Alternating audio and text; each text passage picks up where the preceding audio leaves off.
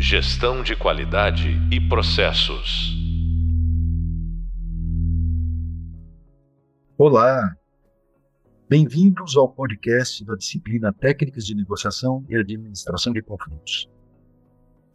Continuaremos a falar do case de planejamento estratégico na negociação, a segunda parte. Sou o professor José Roberto Barsotti Baldini e no podcast de hoje daremos continuidade ao case Sun e citaremos alguns bastidores das negociações que foram mal planejadas e suas consequências. É muito importante a gente trabalhar com essa questão que já foi falada anteriormente no hub visual sobre algumas variáveis da negociação antes de entrar no case SAM. Porque são relevantes para o case SAM. São relevantes. Então, é, seguindo aquela linha do pesquisador e negociador William Murray, ele, com várias bibliografias, inclusive aquele livro renomado Como Chegar ao Sim, que tem que continua com o subtítulo, é, ele trabalha com quatro variáveis muito importantes. Quatro variáveis muito importantes. Essas variáveis, elas são as seguintes. Separe as pessoas do problema. Separe as pessoas do problema. Já falamos disso. Mas como é isso? Separe as pessoas do problema. Não adversários. Não a chave adversários. Mentalizar o não a chave adversários. Ou seja, o receptor, aquela pessoa, aquela empresa que está fazendo parte interlo, da interlocução e não da locução, ela não é um adversário. Ela é um parceiro. Ela é alguém que está lá para nós agregarmos valor à negociação, agregarmos valor ao bolo, não dividir o bolo ao meio. Isso seria a negociação tradicional, clássica, que fica mais fácil. A nossa negociação é aumentar o bolo aumentar e propiciar valor para todos os atores. Então, separar as pessoas do problema. Situações de antipatias, nós já tínhamos falado antes, só estou revendo porque tem relação com o SAM. Nesse caso, nessa resolução do caso, vocês vão perceber tem todo sentido ele separar pessoas do problema. Separar pessoas do problema no sentido de egos,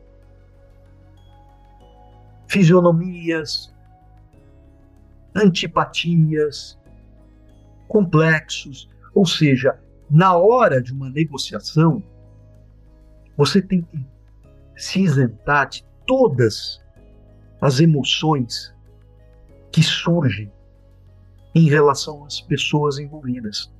A gente tem que ter uma cabeça de gelo, ou seja, uma cabeça racional. Uma cabeça racional. Uma cabeça é, é, é, que tem uma visão cartesiana. Tudo bem, trabalha com as emoções, mas sabe trabalhar as emoções na hora certa. Nesse momento de separar pessoas do problema, não pode existir esses essas situações antiprofissionais. Porque se existir, ela bloqueia a melhor negociação. Isso é muito importante.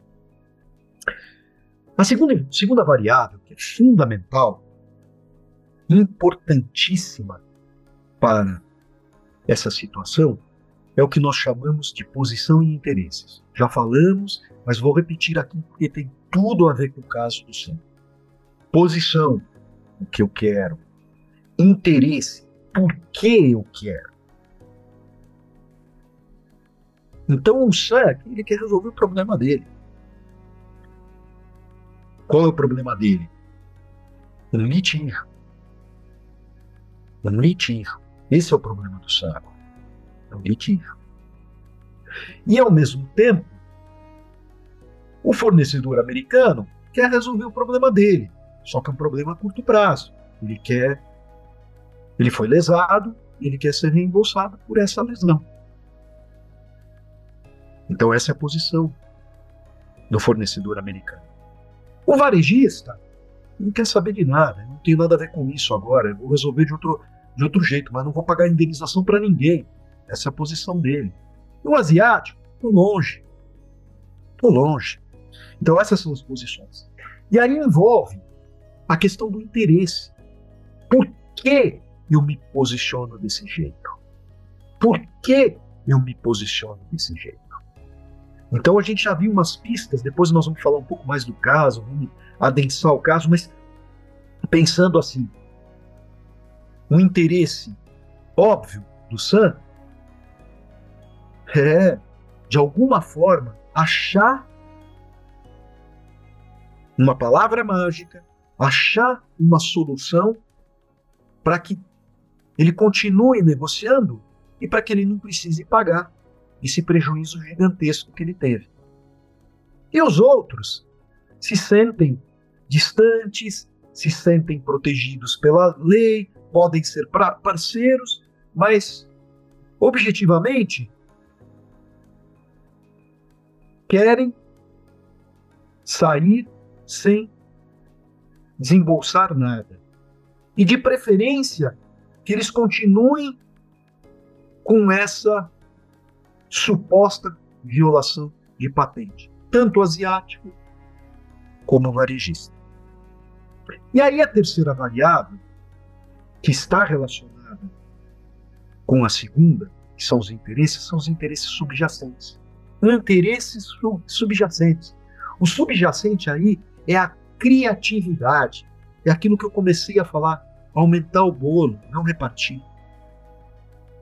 É tentar identificar naquela ponta do iceberg o problema real embaixo, que está escondido, que não está sendo claro, e tentar achar uma solução objetiva para esse problema. E é isso que a gente está estudando aqui. É essa situação. Essa situação que é, aparentemente ela é de pagar, mas que talvez com um bom negociador consiga resolver de uma forma melhor, suando ativo, pensando mais, elaborando uma estratégia para ambos, tanto o americano como o Sam e o varejista, saírem melhor da situação. E o quarta variável, nós classificamos como padrões independentes, são é uma variável que remete à credibilidade das argumentações. Alguns chamam padrões independentes, outros chamam de uma fonte crível. Então, uh, um exemplo que me recorda é, um profissional, saindo um pouco do, do case do Sam, um profissional é, de consultoria que aumentou seu preço e a empresa foi levando, levando, levando e não queria pagar o aumento de preço. Aí, na conversa, foi se aprofundando, então aí o, a empresa que não queria pagar o aumento de preço da consultoria perguntou, mas por que, da onde você tirou esse, esses aumentos de preço? Daí ele falou, olha, é, os concorrentes de consultoria do nosso porte reajustaram por um indexador tal, é, que tem sentido no mercado, por causa de todo o repasse dos custos é, dos outros consultores, de todo o material didático apresentado, etc. Então, a fonte é, crível, verdadeira, que suporta o padrão independente, é justamente as provas reais que você está dizendo em relação ao, ao, que, ao que comprova. São as provas reais que comprovam o que você está dizendo. Um outro exemplo é, importante nesse sentido é eu vou fornecer para um cliente um produto, mas eu preciso mostrar para ele que realmente eu sou o melhor no mercado. Então, um padrão independente seria a carteira de clientes que ele já fornece. Então, se ele é um, um prestador de serviço que desenvolve softwares, ele tem uma carteira de clientes que comprova que ele é um dos melhores do mercado. Isso é um padrão independente. Quando uma empresa é, mostra suas qualidades, seus atributos, ela não, não somente mostra, mas como ela é, mostra, que eu digo no sentido visual, ela tem que comprovar. Então, se eu está dizendo que ela é a maior empresa é, de, de automóveis que constrói automóveis seguros do mundo, ela tem que comprovar isso, né? Com depoimentos de clientes, com testes drive, etc. E tal. Isso é um padrão independente.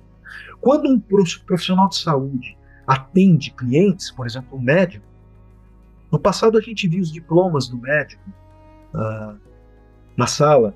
Hoje você consulta via digital o currículo Lattes dessa pessoa, o currículo Lattes dela já demonstra que ela é uma pessoa conhecida, que ela tem artigos publicados, que ela tem diversos uh, diplomas, que ela dá aula em determinadas faculdades, que ela é, participa de congressos, isso é o currículo Lattes. Isso é o padrão independente. Então veja, são quatro variáveis que estão contextualizadas nesse processo, estão contextualizadas nesse processo, mas que não aparecem, e que são fundamentais. Separar as pessoas do problema distinguir o que são as posições do que são os interesses. Distinguir posições em relação aos interesses. Identificar os interesses subjacentes. E identificar padrões independentes que comprovem o que você está falando. Às vezes a comprovação do que você está falando é com uma pesquisa, é com PowerPoint, com a fonte que você tirou de pesquisa de econômica, de cenários econômicos, de alguma pesquisa consagrada, etc. Então, isso é muito importante, parece simples, mas precisa ser aplicado. Agora vamos para o caso Sam. Vamos entender o caso Sam. E o caso Sam é, tem que ser forçado e tem que ser entendido a maximização de valor, um mapeamento do espaço da negociação. E a identificação de interesses e não posições. Isso é muito importante. Então, para a gente relembrar, a situação do Casey Sun existe um litígio contra ele, que é representante de uma empresa varejista americana. Sun trocou um fornecedor americano por estar praticando um preço abusivo, já falando, quanto à venda de tecidos para a empresa varejista. A empresa dos Estados Unidos processou Sun acusando de quebra de patente. Então, à primeira vista, ele está falando em quebra de patente. Quebrou patente, né? foi violado, e ele está se sentindo lesado. Será que aí consegue resolver o imbróglio? Então vamos entender um pouco. A relevância do tema está no mapeamento da situação. Sem criarmos um esquema para avaliar os prós e os contras dessa situação, fica difícil uma solução criativa de maximização de valores. Isso é muito importante. Esquemas, esquemas mentais, esquemas redigidos, esquemas digitados, planejamento e simulação no imaginário do que pode acontecer. Nesse caso, temos quatro atores, já falamos: varejista, fornecedor americano, fornecedor asiático e representante SAM. Quem recebeu uma, intimidação, uma intimação e intimidação também pública foi o SAM. Quem oficialmente tem relações com o fornecedor asiático e quebra de patente é o SAM. Relembrando que a situação de quebra de patente alegada pela fornecedora nos Estados Unidos é sua substituição no fornecimento de tecidos por uma empresa asiática com preço mais competitivo. Isso é muito importante rever. Quem fez esse acordo com a empresa asiática para depois fornecer para a varejista é o representante Sun. Portanto, formalmente, é o União Único que responde juridicamente. A gente está sabendo isso, só que nós estamos cercando. Agora, é, é, veja, como você monta o esquema? Como você monta o esquema? O esquema do case é a seguinte forma: montagem do esquema para a viabilização de um acordo. Esquema, esquema, mapeamento do espaço. Vou repetir: mapeamento do espaço. Mapeamento do espaço. Muito importante isso. Propor solução de parceria, quebrar esse conceito de, de adversário, separação de pessoas e problemas. É aí. Conversar com o fornecedor dono da patente, explicar prós e contras do litígio. Então, vamos pensar um pouco. Sam ligou para o fornecedor americano e pediu uma reunião de no máximo 30 minutos. 30, 20 minutos. No case parece que ele fala em 20 minutos. Foram 20, 30 minutos. É isso que é importante saber. Uma, tinha que ser uma reunião rápida. Sam ligou para esse CEO, CEO americano, independente dele ter processado. Quer dizer, independente dele ter processado, veja, ele separou o problema da pessoa. Ele poderia ter se sentido uh, ofendido com essa ação. E ele percebeu que os advogados não iam resolver esse problema. Não considerou o fornecedor americano como adversário ou rival. Teve a lucidez de ligar, de ir direto no problema com toda a disposição para enxergar a situação e verificar uma oportunidade claramente. Identificou a posição do fornecedor americano. Você entender a posição do fornecedor americano. Eu já falei um pouco, mas agora a gente está fechando o caso. Mas também enxergou claramente uma oportunidade subjacente, o que não estava claro. Veja, a gente percebe que o fornecedor americano, querendo essa indenização de 2 milhões, ele está tendo uma visão a curto prazo. Fui prejudicado, fui traído, vou acionar. Mas ele não está pensando numa visão a longo prazo. E aí que está o X da questão. Ele não está pensando na visão a longo prazo. Muitas empresas agem assim. Agem dessa forma rápida, de não pensar a longo prazo. Pensam a curto prazo. É que nem ah, o exemplo da laranja do Globo Visual. Ah, duas crianças queriam a mesma laranja, então corta a laranja no meio e resolve. Às vezes essa não é a melhor solução. A gente precisa entender os interesses. Então Sam se responsabilizou pelas custas do processo. Ele foi, viajou e já disse: as custas são minhas. As custas são minhas. Ele identificou os padrões independentes, mostrando e considerando a qualidade do comprador em seus produtos, mas o peso do varejista na possível quantidade comprada. Então veja, olha, olha como o Sam está pensando. Ele está pensando justamente com as variáveis que nós acabamos de falar. O que, que é o padrão independente aqui? Ele está falando assim: olha, fornecedor americano, tudo bem, você ganhou, mas esse varejista é um grande comprador, é um grande comprador. Quando você fala que é um grande comprador, significa que ele é um comprador para longo prazo, que envolve mais receita. Nesse caso, 2 milhões é pouca coisa perante essa situação. Pouca coisa perante essa situação. Então, Sam pensou, avaliou, né? falou para o CEO americano que queria conversar com ele, separou a, a pessoa dele com o problema em relação ao fornecedor americano E o fornecedor americano, por ele ter falado, oh, vou pegar um voo em 20 minutos, 30 minutos, estou aí para a gente conversar, e te propõe alguma coisa, se você não aceitar, eu volto para casa, tipo assim, me dá mais uma chance, o fornecedor dos Estados Unidos aceitou a audiência em seu escritório. Sam ligou para o varejista e explicou que iria fazer uma proposta para reatar com o fornecedor dos Estados Unidos pediu seu aval. Aqui tem uma situação muito relevante, muito relevante, muito relevante. Olha que interessante, né? O Sam ligou para o varejista antes de pegar o voo. E o que, que o varejista tinha em relação ao Sam? Algo que nós vamos ver depois, mas que eu já posso falar uh, dessa técnica rapidamente.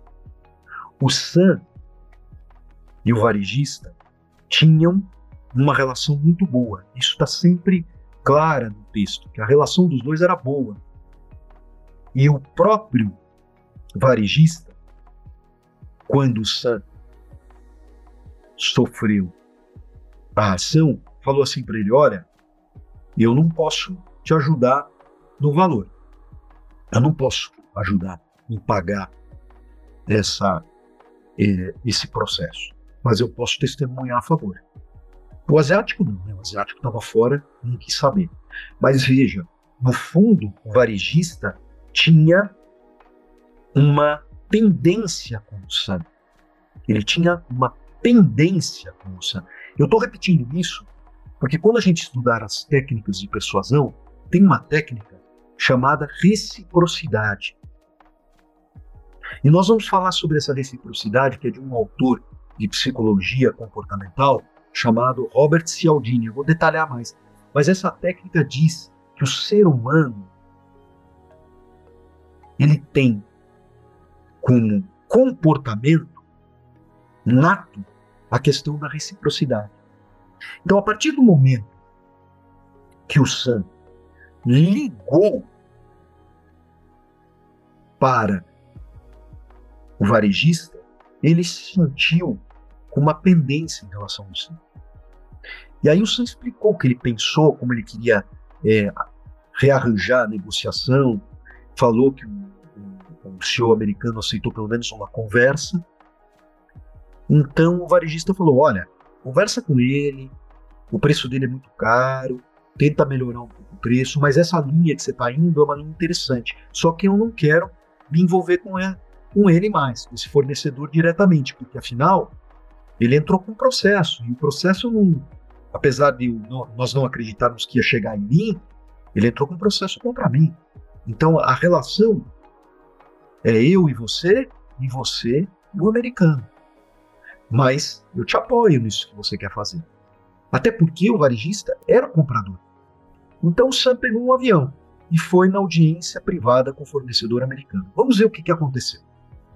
Sam se responsabilizou pelas custas do processo. Custas.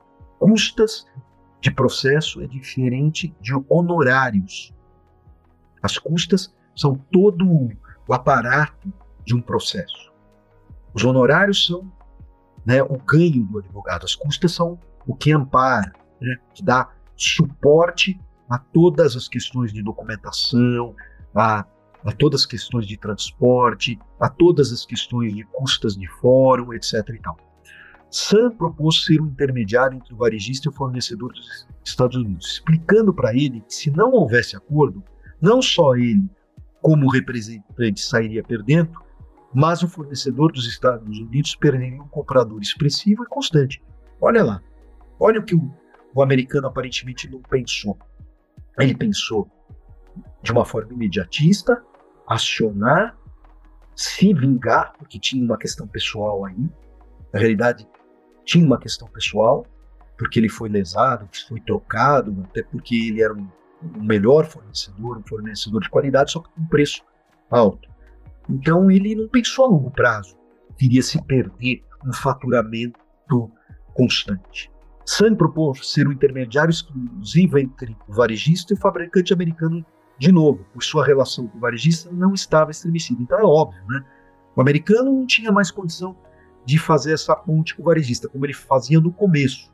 no começo do nosso case, deixamos claro que o varejista e o fabricante americano, eles eram parceiros, até entrar a asiática. Quando entrou a empresa asiática, acabou isso. Então, o fabricante americano acionou esses três, mas o case relata que quem ia ser realmente prejudicado, quem teria que pagar, é o Sam. Isso já foi colocado lá. Então, era o Sam que tinha boa relação entre tanto entre o varejista como agora ele estava construindo a relação americana. Sam pediu que o fornecedor dos Estados Unidos melhorasse o preço de fornecimento. Estava um pouco mais alto. Então eles começaram a negociar, barganhar e chegaram a um valor. Depois de muitas conversas, o fornecedor americano cedeu, fazendo um preço melhor do que antes do litígio. Aí Sam ainda quis mais. Sam visualizou mais, visualizou mais e mais.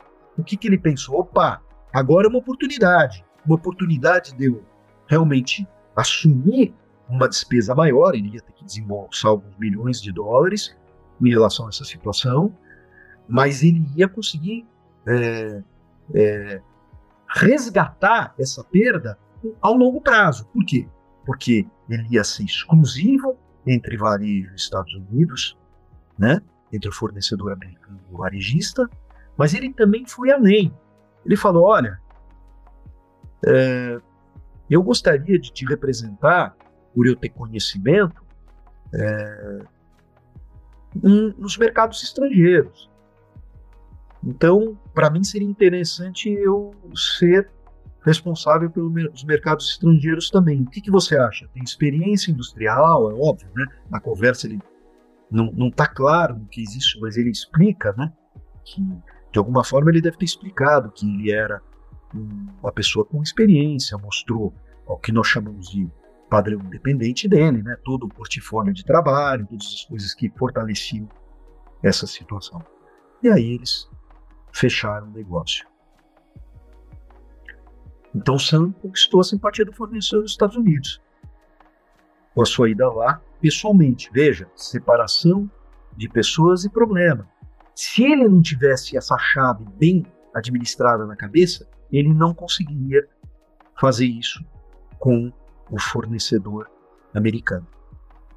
Então a gente conclui isso, né?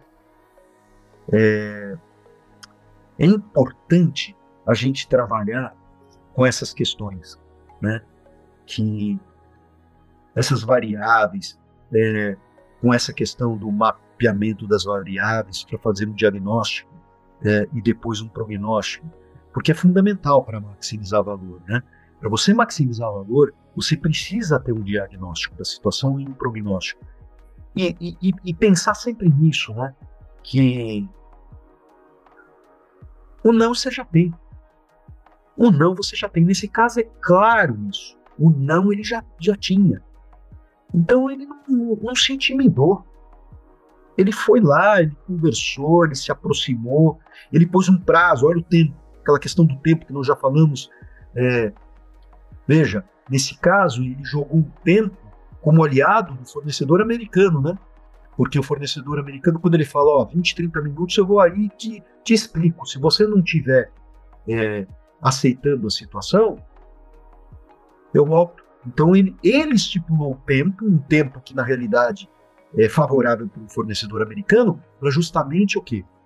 Para dar tranquilidade para ele, né? Para dar tranquilidade para o americano, para ele americano, né? Então ele foi muito habilidoso nesse sentido, tá? Colheu todas as informações, todas as informações, analisou as informações e de uma certa forma, ele usou o poder, né? Ele usou o poder de especialista, porque ele tinha conhecimento de indústria e ele conseguia os mercados estrangeiros. E ele tinha também é, esse poder é, de empatia, né?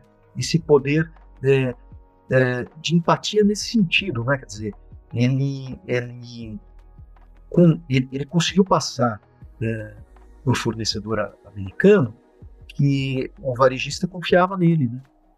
Que o varejista confiava, que, que o varejista enxergava ele pela atitude, né? Aquela questão da atitude que nós estamos falando aqui. Atitude, atitude. Isso é muito importante, né? É, é, é uma mescla entre uh, o poder pessoal, da atitude, e o, o poder da persuasão, né? o poder da argumentação, o poder é, de trabalhar bem as informações. Né? É isso. Nesse 15, acho que a gente pode encerrar com essa questão de trabalhar sempre com planejamento estratégico. Agora, eu pretendo continuar rapidamente a terminar o caso da compra de um terreno é, que existiam duas incorporadoras interessadas.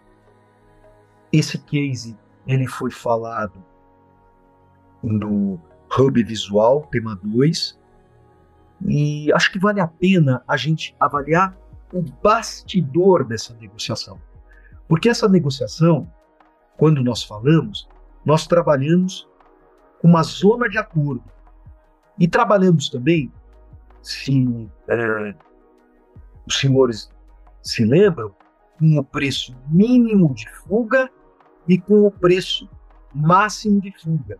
O preço mínimo de fuga, nesse caso, seria a incorporadora que tinha feito o primeiro lance, com uma melhora do valor.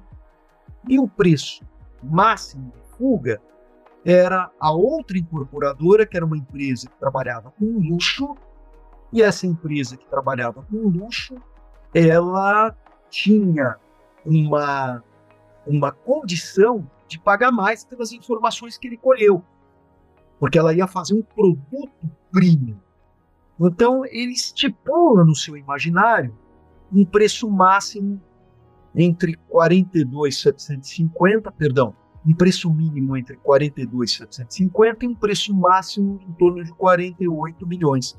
E se, fe e se fechou, né, nesse hub, no hub visual Prima 2 em 46 milhões na, no, na zona de acordo. Então eu estou reativando é, os bastidores, porque a gente não falou dos bastidores, a gente tem a impressão, nesse primeiro momento, que a negociação foi boa, porque ela ficou na zona de acordo entre 42,750 e 48 milhões, se fechou em 46 milhões, está perfeito a negociação. Só que tinha um detalhe aí, tinha um detalhe importante é, de informação, de análise de informação.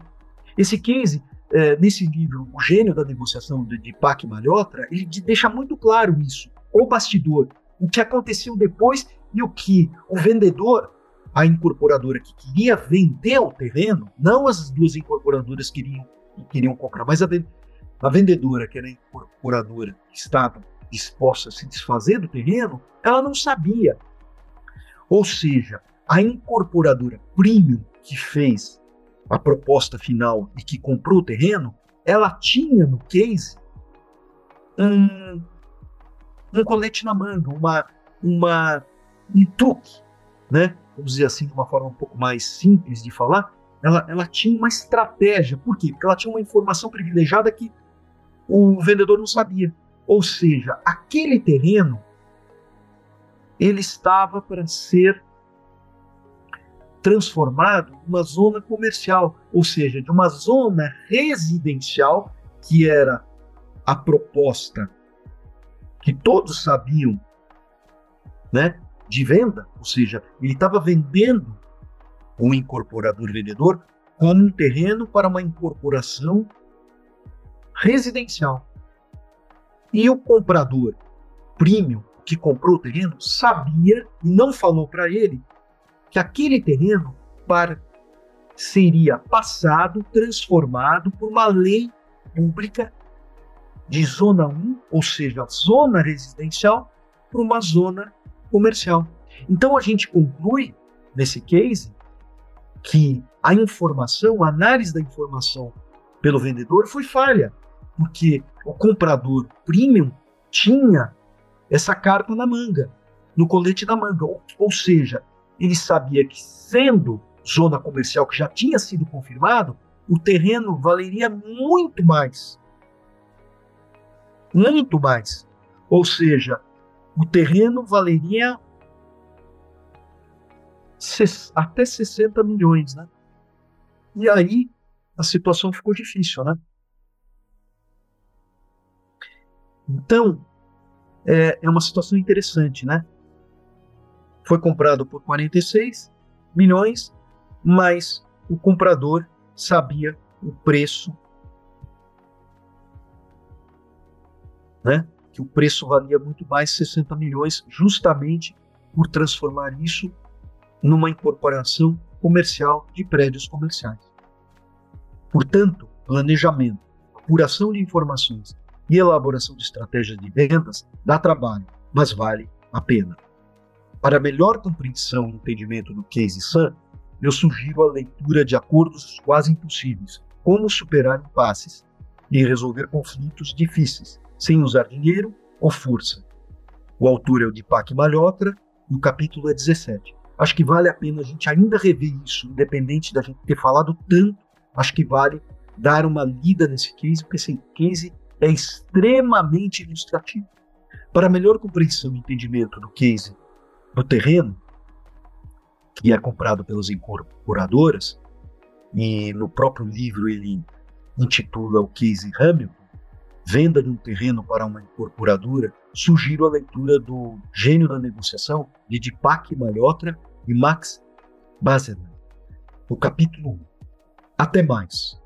No próximo podcast falaremos de comunicação verbal e não verbal.